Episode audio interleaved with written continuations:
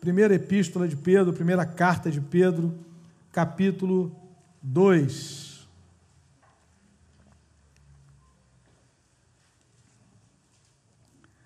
Eu quero ler com os irmãos dos versos 11 ao 17. Primeira de Pedro, capítulo 2, de 11 a 17.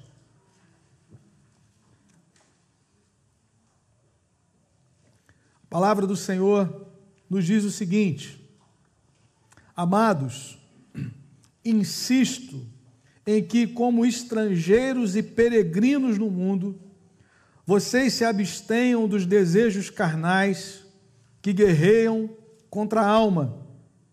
Vivam entre os pagãos de maneira exemplar, para que, mesmo que eles os acusem de praticarem o mal, observem as boas obras que vocês praticam e glorifiquem a Deus no dia da sua intervenção. Por causa do Senhor, sujeitem-se a toda autoridade constituída entre os homens, seja ao rei como autoridade suprema, seja aos governantes, como por ele enviados para punir os que praticam o mal e honrar os que praticam o bem. Pois é da vontade de Deus que, praticando o bem, vocês silenciem a ignorância dos insensatos. Vivam como pessoas livres, mas não usem a liberdade como desculpa para fazer o mal. Vivam como servos de Deus. Tratem a todos com o devido respeito. Amem os irmãos. Temam a Deus e honrem o Rei. Que o Senhor nos abençoe com a leitura da Sua palavra. Amém, irmãos? Quero pensar nessa manhã sobre o seguinte tema: eleito na eternidade, eleitor na história. Irmãos, a, palavra de Deus vai, quando se, quando se refere a nós, a igreja do Senhor, ela vai nos apresentar uma dupla cidadania. Nós temos uma cidadania celestial. O apóstolo Paulo, quando escreve aos Filipenses, ele diz: A nossa pátria está nos céus, a nossa verdadeira pátria está nos céus. E nós sabemos que isso só é verdade porque nós fomos alcançados por essa graça que nós acabamos de cantar. Nós não nascemos pertencendo ao reino de Deus. Ninguém nasce pertencendo ao reino de Deus. No reino de Deus só se entra quem nasce de novo, quem é trazido do império das trevas para o reino de Deus pela obra de Jesus. E a partir desse momento que essa realidade espiritual nos alcança, nós nos tornamos filhos de Deus, membros do corpo de Cristo, pertencentes ao reino de Deus, mas com compromissos na história. Com compromissos como cidadãos de várias pátrias. A igreja é constituída por homens e mulheres que servem a Deus em, em cada país, em cada nação, que o Senhor, na sua soberania, estabeleceu e colocou. Há homens e mulheres de Deus é, nos Estados Unidos, há homens e mulheres de Deus no Brasil, em Portugal, é, na África, na Ásia, em vários países. E nós temos uma promessa e nós, como igreja, é, lutamos e militamos no Evangelho para que essa promessa se cumpra, que naquele grande dia, diante do trono do Senhor, do, do trono do Cordeiro, estarão homens e mulheres de toda a tribo, povo, língua e nação. Para isso, Jesus constituiu a sua igreja, para anunciar esse Evangelho salvador a todas, a, a todas as etnias, não só a todas as nações, mas a palavra de Mateus 28 é etnia, um grupo com língua específica, com cultura específica. No Brasil nós temos várias etnias, quilombolas, indígenas, ribeirinhas. Nossa irmã missionária André está aí conosco, participando do culto, foi enviada aos ribeirinhos, enfim. A igreja, a, a, a, cada nação, na verdade, dentro de uma nação existem várias etnias e Jesus nos enviou a cada etnia, conforme Mateus 28. Olhando para esse texto, nós poderíamos resumir essa esse texto, essa parte que nós lemos, da seguinte maneira, né, de forma bem objetiva, uma identidade com dupla cidadania. Os irmãos perce perceberam que o apóstolo Pedro, aqui, ao mesmo tempo que ele fala da nossa identidade como cristãos, ele fala das implicações dessa identidade numa nação específica, numa cidadania terrena. Ele vai falar, por exemplo, sobre a questão das autoridades que foram constituídas. É, nós terminamos lendo o verso 17 que ele diz: honrem o rei, temam a Deus, honrem o rei. Então, irmãos, é impossível nós separarmos essas duas realidades. A nossa verdadeira pátria está nos céus, mas nós temos compromissos com essa terra. E nós precisamos, como discípulos de Cristo, refletir sobre aquilo que a Escritura nos apresenta, o que, que vai definir, o que, que vai dirigir a, a, a essa cidadania, o exercício da nossa cidadania. O Senhor Jesus, por exemplo, quando foi questionado sobre a questão dos impostos, Jesus pergunta assim: olha para a moeda e vê, vê, vê de quem é essa foto aí. É de César, então dai a César o que é de César. Dai a Deus o que é de Deus. Mas dai a César o que é de César. Jesus chama Herodes de raposa, aquela raposa. Né? João Batista denuncia pecados das autoridades. É impossível não haver essa convivência. O reino de Deus chegando, se estabelecendo na terra no mundo que está desconectado de Deus. E ali, a esse mundo, Deus envia os seus discípulos, como ovelhas no meio de lobos, para testemunharem, para falarem do reino dos céus.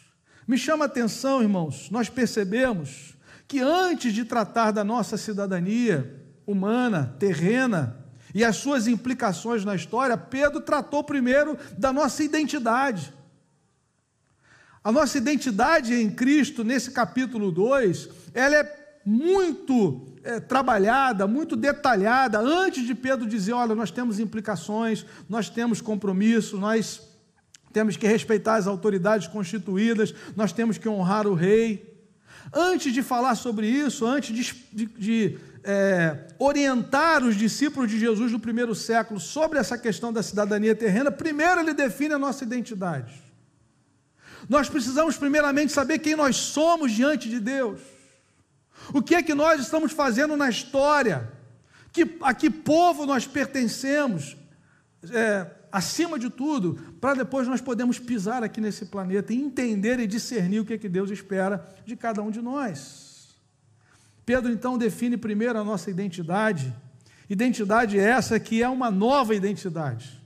Nova identidade em Cristo Jesus a partir do encontro com Ele, a partir do novo nascimento, a partir do momento que ouvimos a Sua voz e fomos convertidos a Cristo. Quem é que nós somos? O que nos tornamos? O que, é que Deus estabeleceu na minha e na sua vida? Pedro diz, por exemplo, no versículo 4 e 5, que agora nós somos pedras vivas, edificadas em Cristo Jesus. Percebam, verso 4: à medida que se aproximam dele, a pedra viva Jesus é a pedra viva, a pedra que vive, aquele que venceu a morte, rejeitada pelos homens, mas escolhida por Deus e preciosa para Ele. Vocês também estão sendo utilizados como pedras vivas na edificação de uma casa espiritual para serem sacerdócios santos oferecendo sacrifícios espirituais aceitáveis a Deus por meio de Jesus Cristo. E ele continua dizendo que Jesus Cristo é a pedra fundamental, é a pedra que foi rejeitada pelos construtores, mas para nós é eleita e preciosa. Pedro está dizendo o seguinte: nós éramos pedras mortas, nós estávamos alheios da vida de Deus, separados de Deus, mas em Cristo, que é a pedra viva, nós somos pedras vivas. Ele está dando, apresentando uma metáfora da igreja como um edifício.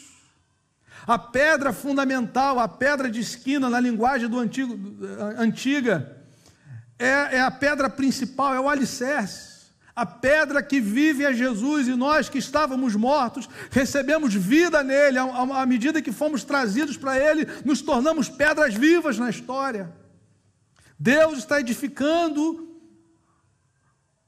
uma grande construção e nós somos pedras vivas, porque Jesus é a pedra viva, ele nos dá vida, Nós recebemos a vida nele, estávamos mortos. É a mesma figura de João capítulo 15. Jesus diz: Eu sou a videira e vocês são os ramos. Nós só temos vida em Jesus. Eu sou a videira, Jesus diz, vocês são os ramos, vocês só têm vida porque estão comigo. Sem mim nada podeis fazer. Se tirar a, a, a vara, o ramo daquela árvore, ela vai morrer, ela vai secar. Nós só temos vida por causa de Jesus. Nós só somos pedras vivas do, desse edifício que Deus está construindo, porque Jesus é pedra viva. Quem está morto não pertence ainda a essa comunidade, precisa nascer de novo. Pedro diz: Nós somos pedras vivas, nós pertencemos a Deus e fomos chamados para oferecer sacrifícios espirituais, de adoração. A nossa vida é vida de adoração ao Senhor. A nossa vida ganhou um novo significado agora, de pedras rejeitadas, mortas. Fomos chamados por aquele que é pedra que foi rejeitada, mas para nós eleita e preciosa, nós somos o seu povo. Louvado seja Deus. Na sequência do capítulo 2, Pedro ainda vai dizer que nós somos propriedade exclusiva de Deus. No versículo 9 e no versículo 10, ele diz: Vós, porém, aleluia, queridos, vós, porém, são geração eleita, sacerdócio real, nação santa, povo exclusivo de Deus. Essa é a nossa constituição espiritual. Ao nascermos de novo, ao nos rendermos à graça de Deus oferecida em Cristo Jesus, agora nós pertencemos ao povo de Deus, de propriedade exclusiva de Deus, porque Deus não divide a glória dele, não há um segundo altar, só Ele deve ser adorado, somente o Senhor. Pedro diz: raça eleita, eleitos na eternidade, escolhidos antes da fundação do mundo pelo próprio Deus, em Jesus Cristo Aleluia! E vejam, irmãos, que a nossa identidade estabelece a nossa missão no mundo. Porque sempre que Deus estabelece algo, Ele estabelece algo com um propósito. Ele diz: raça eleita, sacerdócio real, nação santa, para, a fim de quê? A fim de proclamardes as virtudes anunciar as grandezas daquele que nos chamou das trevas para a sua maravilhosa luz. Hoje nós somos povo de Deus porque o Senhor nos tirou das trevas do pecado, da cegueira espiritual e nos trouxe para a luz do seu reino, querido. O que é que nós estamos fazendo na história? Estamos anunciando, proclamando as virtudes, as grandezas daquele que nos chamou das trevas para homens e mulheres que ainda estão nessa condição, mas podem nascer de novo, podem ser transformados pelo poder do Evangelho. O Evangelho é o poder de Deus para a salvação de todo aquele que nele crê. Me chama a atenção o verso 10, quando Pedro diz: Nós não éramos povo coisa terrível, queridos. Imagine naquele grande dia, Deus chama o seu povo, a trombeta vai soar, Deus recolhendo o seu povo, e algumas pessoas não pertencem a esse povo. Por quê? Porque rejeitaram a oferta de Deus em Cristo Jesus, na cruz do Calvário. E aí Pedro diz, no verso 10: Antes vocês nem sequer eram povo, mas agora são povo de Deus não haviam recebido misericórdia, mas agora a receberam. Nós somos marcados pela misericórdia de Deus. Uma das palavras mais lindas na minha concepção da nossa língua, miséria e córdia, cardia, é, é, é o coração de Deus diante da nossa miséria, da nossa condição espiritual. Graça, a favor que nós não merecemos. Então perceba, irmãos, como é que Pedro está tratando primeiro da nossa identidade. Depois ele diz no versículo de número 11 que nós somos como pedras vivas, povo de propriedade exclusiva de Deus, nós somos estrangeiros e peregrinos no mundo. Verso de número 11. Amados, insisto em que, como estrangeiros e peregrinos no mundo, essa é a nossa identidade. Ah, irmãos, como pessoas têm sido captadas capturadas por aquilo que esse mundo oferece. Há pessoas que nesse momento, que até mesmo se dizem discípulos de Jesus, que estão dizendo Maranata ao inverso: Senhor, não vem, porque aqui está bom demais. As coisas dessa vida, as conquistas desse mundo, têm enchido seus corações. Mas, amado, nós ansiamos pela vinda do Senhor. Nós ansiamos pela vinda de Jesus quando ele vai estabelecer novos céus e nova terra, num reino onde não há injustiça, onde não há maldade. Nós ansiamos por novos céus e nova terra nos quais habita a justiça. Segunda de Pedro 3. Por isso, amados, nós precisamos entender que nós estamos na história, mas como peregrinos e estrangeiros, forasteiros viemos aqui para ser bênção, viemos aqui para servir a Deus e as pessoas, mas a nossa pátria está nos céus. Os valores que vão determinar nossa, nosso posicionamento são os valores do reino: a justiça, a liberdade, o amor, a graça, o perdão, a misericórdia, a santidade. Por isso, nós precisamos olhar primeiramente para a nossa identidade. E é interessante, quem está falando isso aqui foi um pescador da Galiléia, que foi chamado para ser um discípulo de Jesus, que era um homem falho como eu e você, que foi transformado pelo poder do Espírito Santo, que foi revestido do Espírito Santo lá no Pentecoste, que viveu a sua fé cristã diante de perseguição religiosa, que nunca chegou numa urna eleitoral para votar em ninguém, já pararam para pensar que nenhum apóstolo votou? Como é que vai votar, querido? Vivendo num, num sistema absolutista. Quem governava era César. Você vê orientações no Novo Testamento para eleição, para eleição de presbítero, de diácono, de pastor. Agora, um, um, pescador da Galiléia vai eleger o César? Por que, que eu estou dizendo isso? Porque nós precisamos entender que o reino de Deus é estabelecido por princípios. Nem tudo vai ter uma cartilha dizendo para você, ó, esse é o caminho, isso aqui, mas nós precisamos entender os princípios do reino, os valores do reino. Eu, eu olho para esse texto, para alguém que disse em determinado momento: olha, antes importa obedecer a Deus do que aos homens. Eu olho para esse homem com a preocupação pastoral de dizer o seguinte: o que vai definir a nossa cidadania é a nossa identidade em Cristo. Não são os interesses passageiros, porque os homens vão passar, mas o reino de Deus é eterno. O reino é eterno. E por isso, queridos, o carro-chefe da minha e da sua vida, e você vai ver isso aqui biblicamente hoje, é a nossa identidade. Primeiro Pedro diz assim: ó, quem nós somos? Pedras vivas, trazidos para pertencer a um edifício que Deus construiu, e Jesus é a pedra angular. A nossa vida está firmada nele. Nem o capeta nos tira dessa posição. Nem principado, nem potestade pode nos separar do amor de Deus que está em Cristo Jesus. Nós somos povo de propriedade exclusiva de Deus, porque Deus nos escolheu em Cristo. Ninguém nos tira dessa posição. Independente do governo que se levantar a partir de 1 de janeiro, ninguém pode nos tirar da presença de Jesus. Somos estrangeiros e peregrinos. Essa é a nossa identidade. Temos uma missão no mundo: proclamar as virtudes daquele que nos chamou das trevas para a sua maravilhosa luz. Aí Pedro diz o seguinte: por causa do Senhor. Vejam que é a nossa identidade que define a nossa cidadania. Por causa do Senhor. Versículo 13 sujeitem-se a toda autoridade constituída entre os homens. Pedro está dizendo: ó, nós temos um Senhor.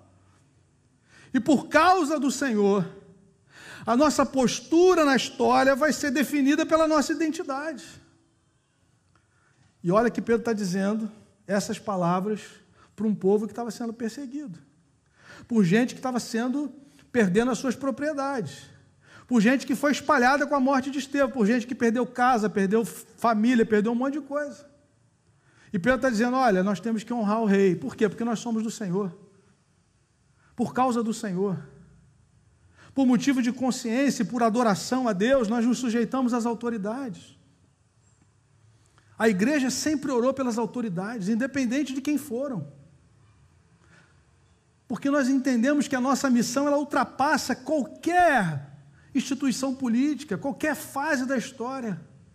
A igreja, querido, sobreviveu a todos os ataques da história, está aqui até hoje por causa do Senhor porque ela está edificada em Jesus Cristo. diante de, de, governos despóticos, diante de governos mais favoráveis, a igreja sempre foi chamada para servir a Cristo.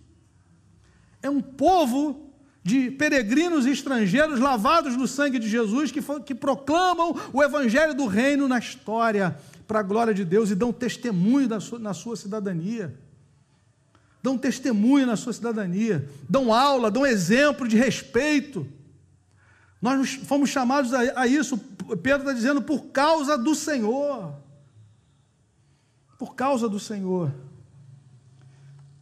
E é exatamente essa consciência que deve nortear a nossa cidadania. As autoridades, e agora especificamente do Estado, elas foram constituídas após a queda. Interessante pensarmos nisso, né, irmãos? Porque antes da queda, o que, que nós temos? Nós temos uma família, um casal que foi abençoado para viver na presença do Senhor, com todas as dimensões da sua vida em adoração.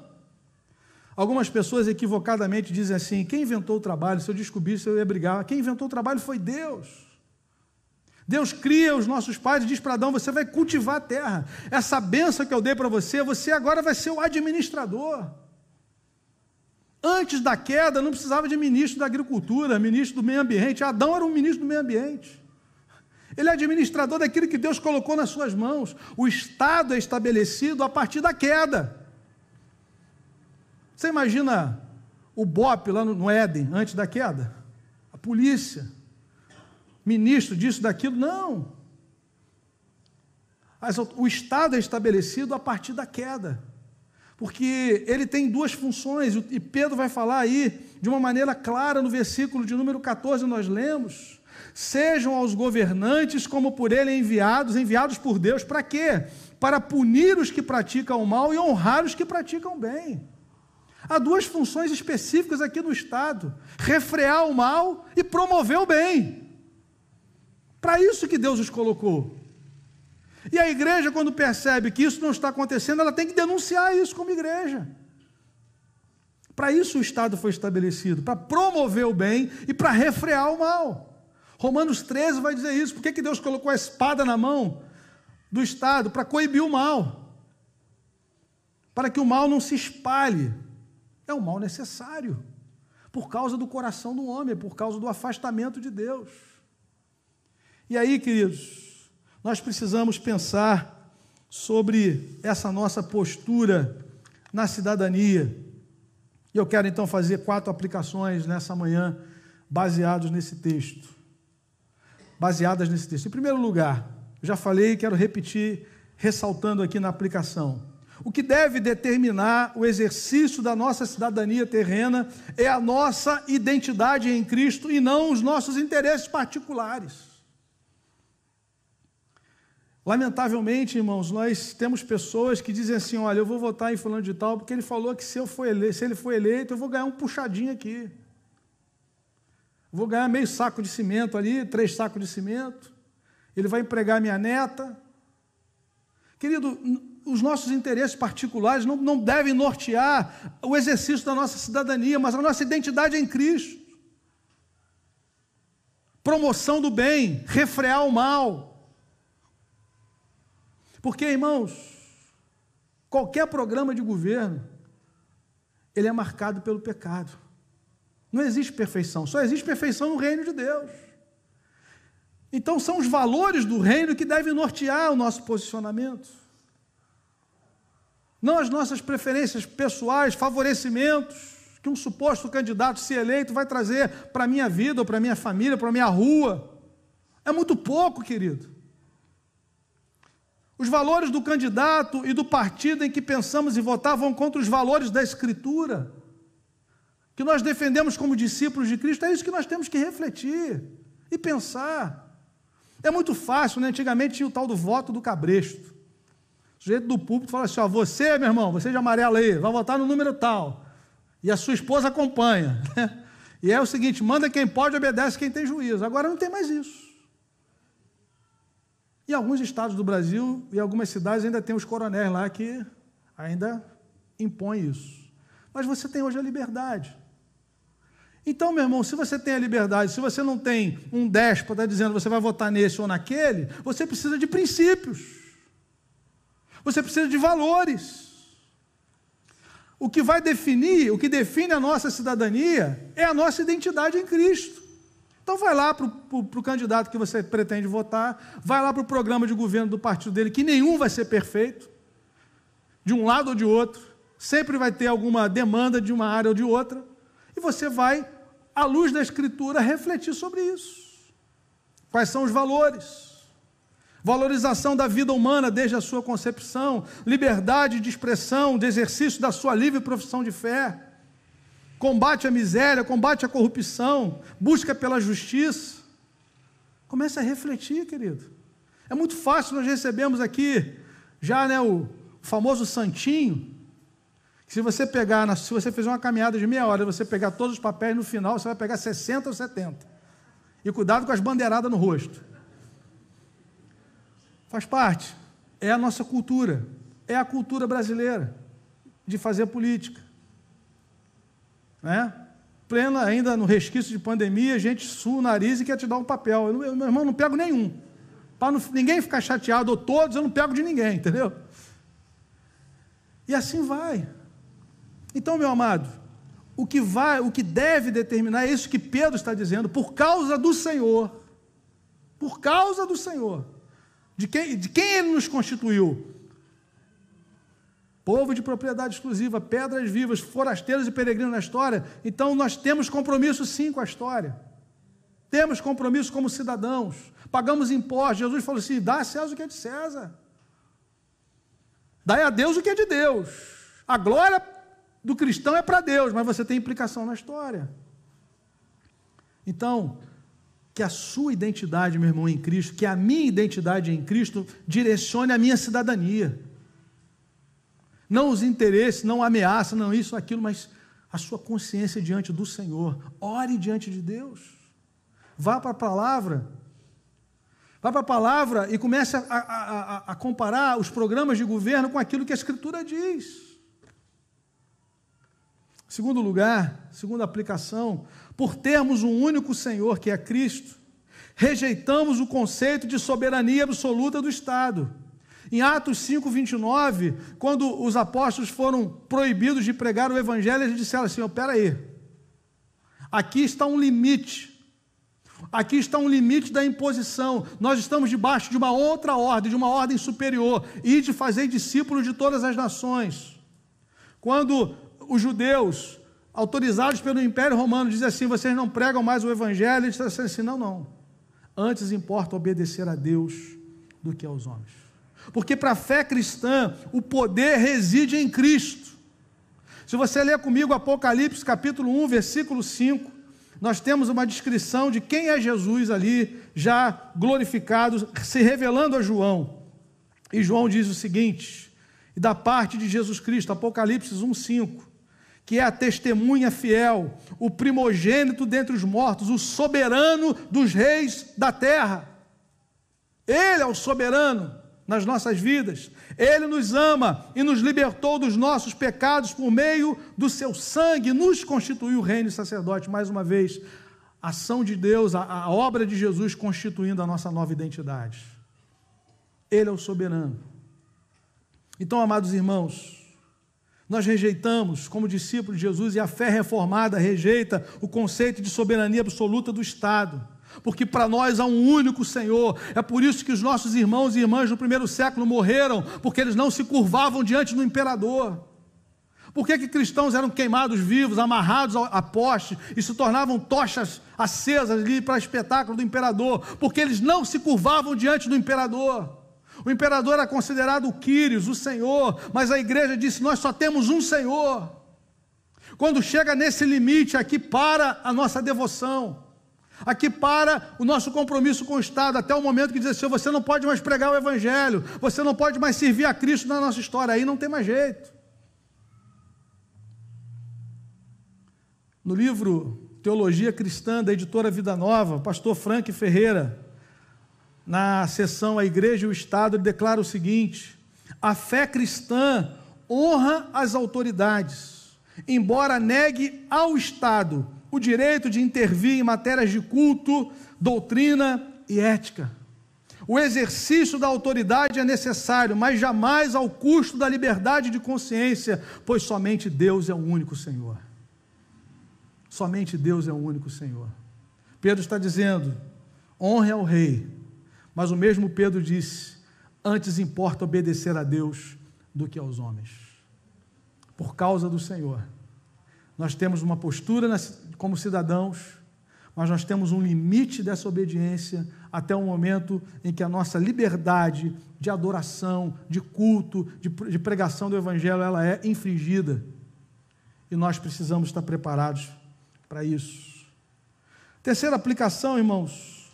Nenhuma ideologia é absoluta e nem pode ser confundida com o Evangelho. Encontramos isso também lá nessa, nessa sessão A Igreja e o Estado do livro Teologia Cristã do Franca Ferreira, da editora Vida Nova.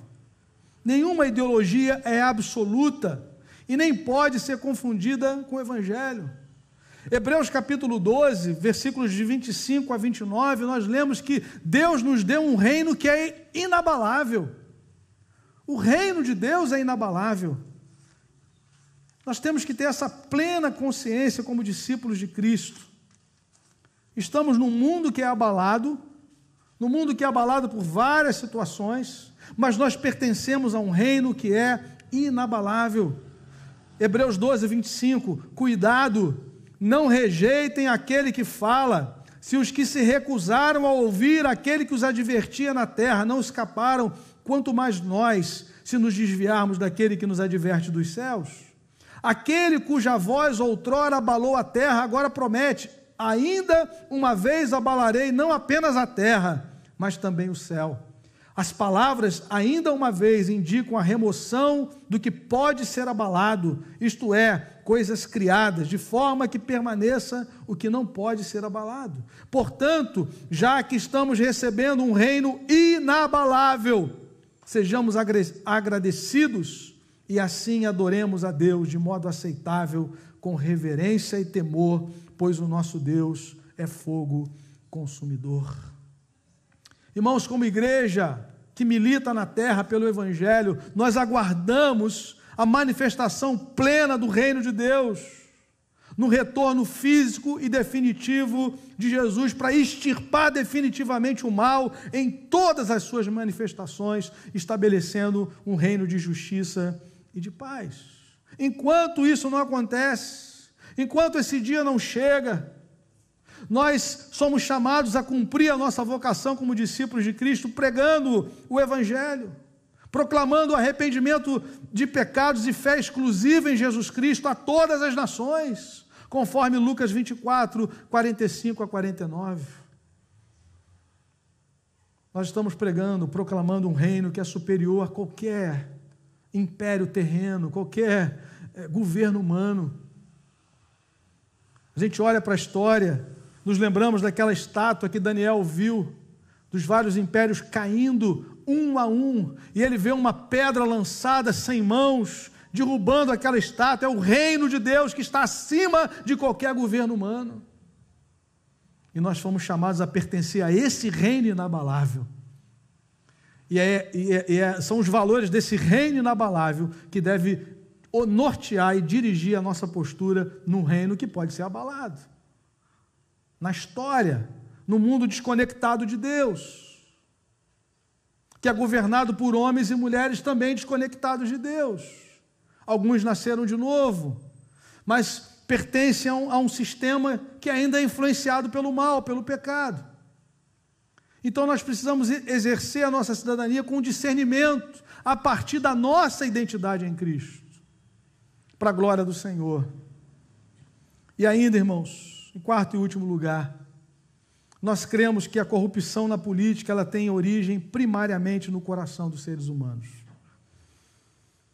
Nós nunca podemos perder de vista aquilo que Jesus diz é do coração do homem que procede toda a maldade, todo o pecado. Se a doutrina da criação afirma a dignidade humana, e nós cremos que a doutrina da criação afirma a dignidade humana porque nós fomos criados à imagem e semelhança de Deus, o ensino bíblico sobre a queda afirma a corrupção humana. Por que, que eu digo isso? Porque, irmãos, não existe nenhum líder perfeito, nenhum homem.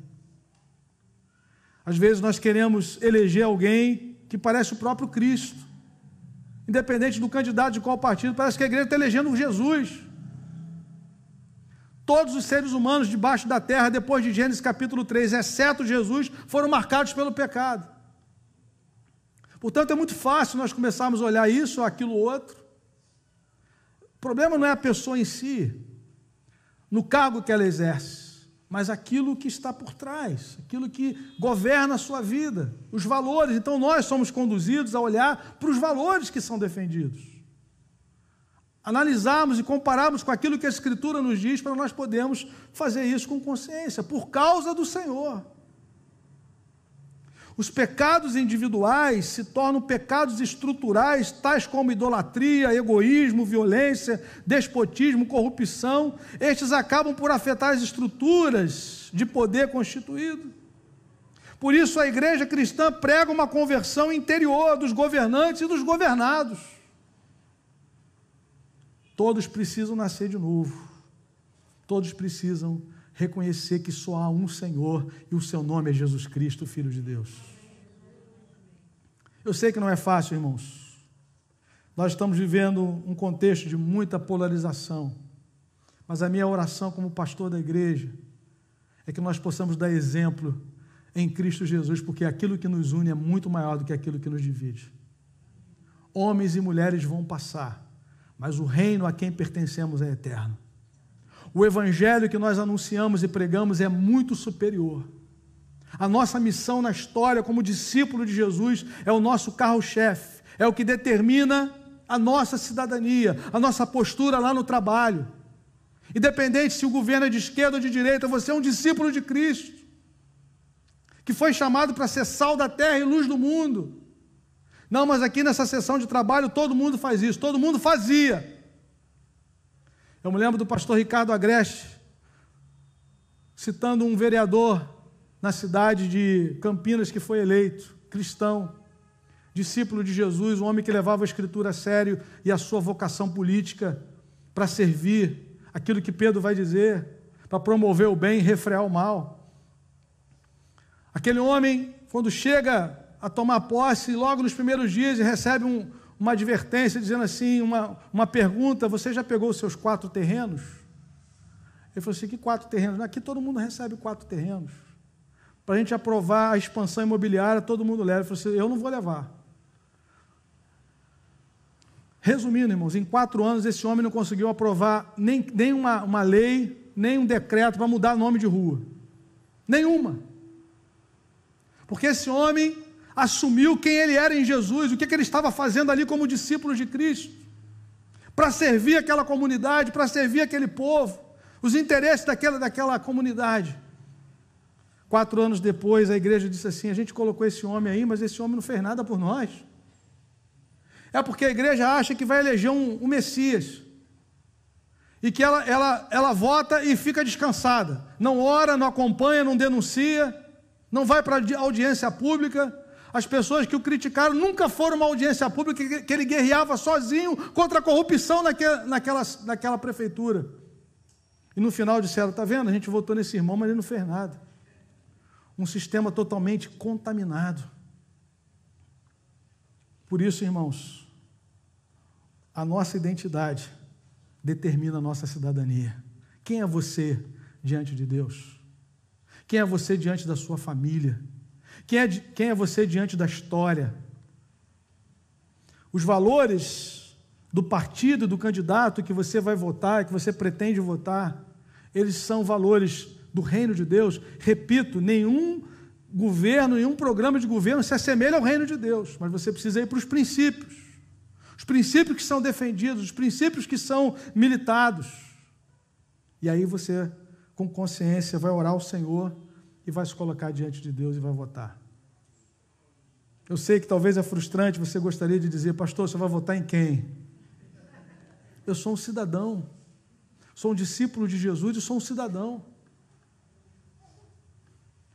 Todos nós falhamos, erramos, mas temos as nossas convicções.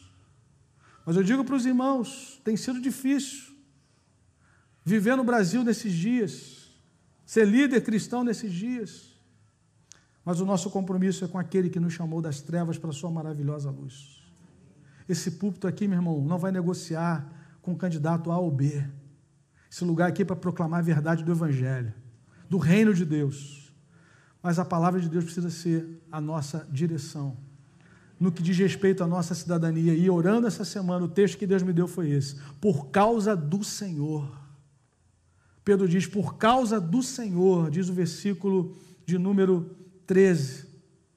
Sujeitos à autoridade. Pedro está dizendo: olha, vocês têm uma nova identidade, há um Senhor na vida de vocês. O que vai nortear a sua cidadania nesse mundo são os valores desse Senhor. É aquilo que ele nos, nos ordenou a fazer. São os valores do reino de Deus. É mais fácil nós recebermos uma ordem direta de um líder sem usarmos os dons que Deus nos deu: a inteligência, o discernimento, o bom senso, a oração. Temos orado pelo Brasil, temos orado por essas eleições tão disputadas, tão acirradas, tão importantes. Eu quero então recomendar aos irmãos a oração, o jejum, aqueles que puderem fazer, e que observem os valores e princípios do reino de Deus, para nortearem o nosso voto, o seu voto, o meu voto em nome do Senhor Jesus. Por causa do Senhor. A nossa causa é, é o Senhor Jesus. A nossa causa é o Evangelho de Jesus. E quem escreveu essa carta nunca votou, porque viveu num governo totalitário, mas sabia quem ele era diante de Deus.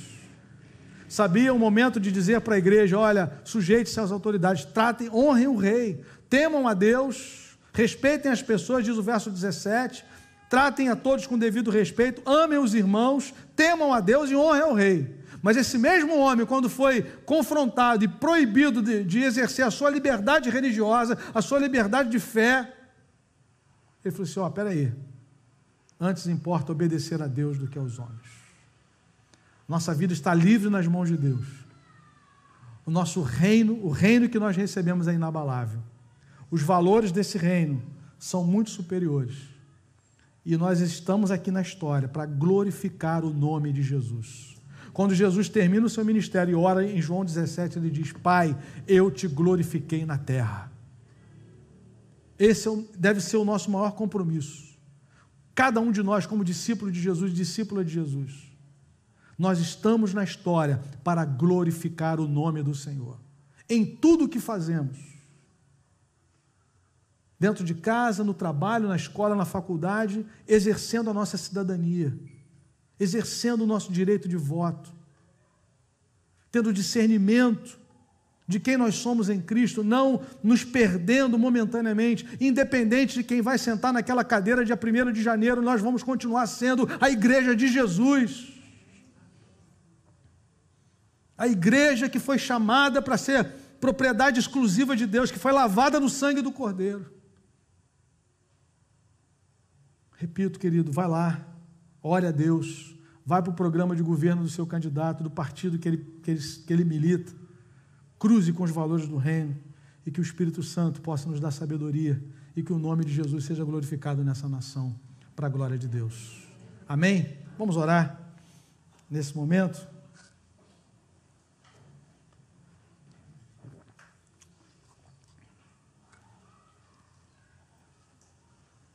Nós vamos orar de novo pelo Bernardo, ele foi para para o hospital uma emergência, né? Vamos continuar clamando por ele. Chegou o pedido de oração aqui.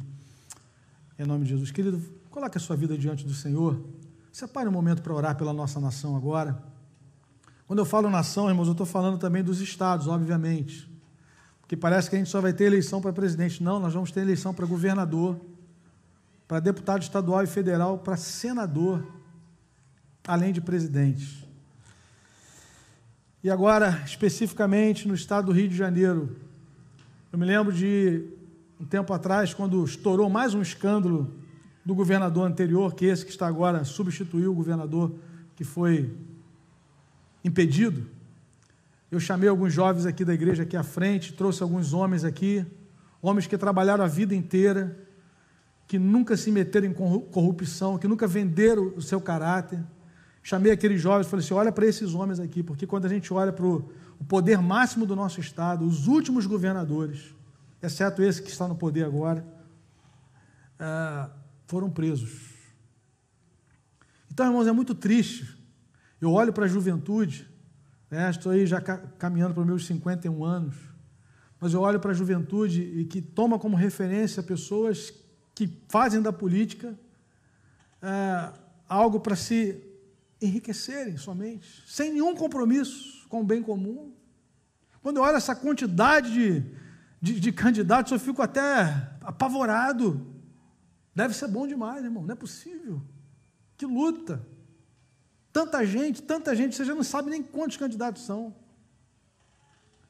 Então, irmãos, é muito triste você ter essa, essa perda de credibilidade. Nós precisamos de uma intervenção divina. Por isso que nós temos que orar pela nossa nação.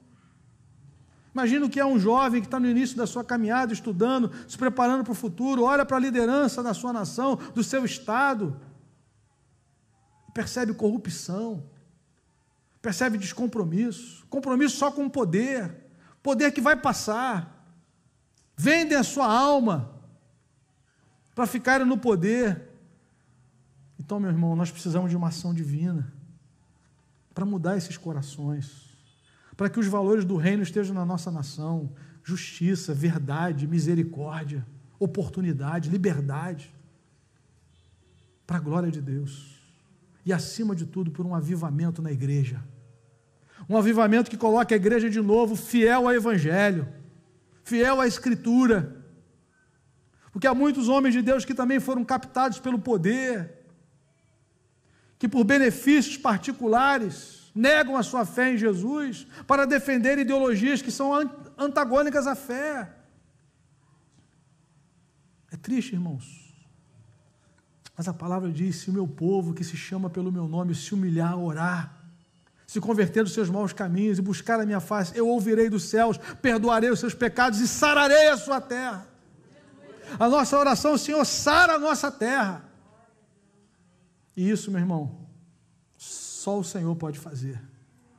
Isso só pode vir do trono, do céu. Eu queria convidar você a se colocar em pé para nós orarmos agora. Em nome de Jesus.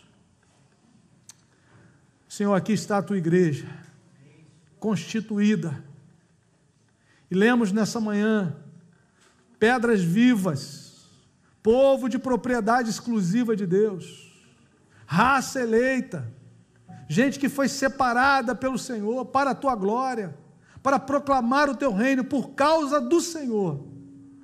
Nós pedimos, Senhor, a tua, a tua sabedoria, o teu discernimento, para que possamos exercer a nossa cidadania firmados na nossa identidade não nas conveniências particulares, não nas conveniências momentâneas, Senhor, mas acima de tudo em quem nós somos diante do Senhor.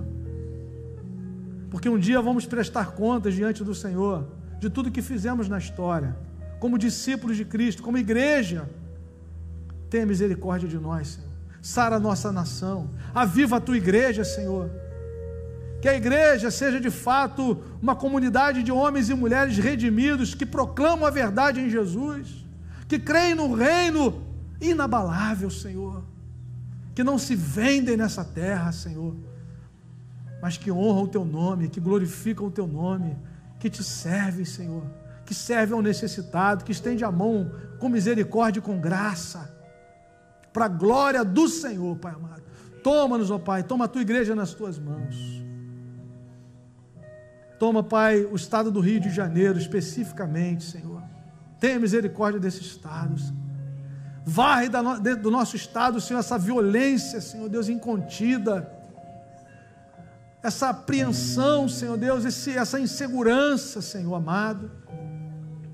Opera maravilha, Senhor, nesse estado, Senhor. Quebra, Pai, todo remove todo principado e potestade que haja no estado do Rio de Janeiro Muda a nossa sorte, Senhor. Para a glória do teu nome, levanta homens e mulheres nessa nação, Senhor, comprometidos com os valores do reino de Deus, na esfera estadual, municipal e federal, Senhor, para a glória do teu nome, Senhor. Vem o teu reino, Senhor. Vem o teu reino, Senhor. Essa é a oração da tua igreja. Vem o reino, vem o teu reino. Reino de justiça, reino de paz, reino de verdade, de bondade, de misericórdia, de santidade. Em nome de Jesus. Pai, toma o Bernardo agora, Senhor. Nessa emergência hospitalar, põe a tua mão sobre ele, cura essa enfermidade. Para o louvor da tua glória. Em nome de Jesus. Amém. Vamos louvar o nome do Senhor.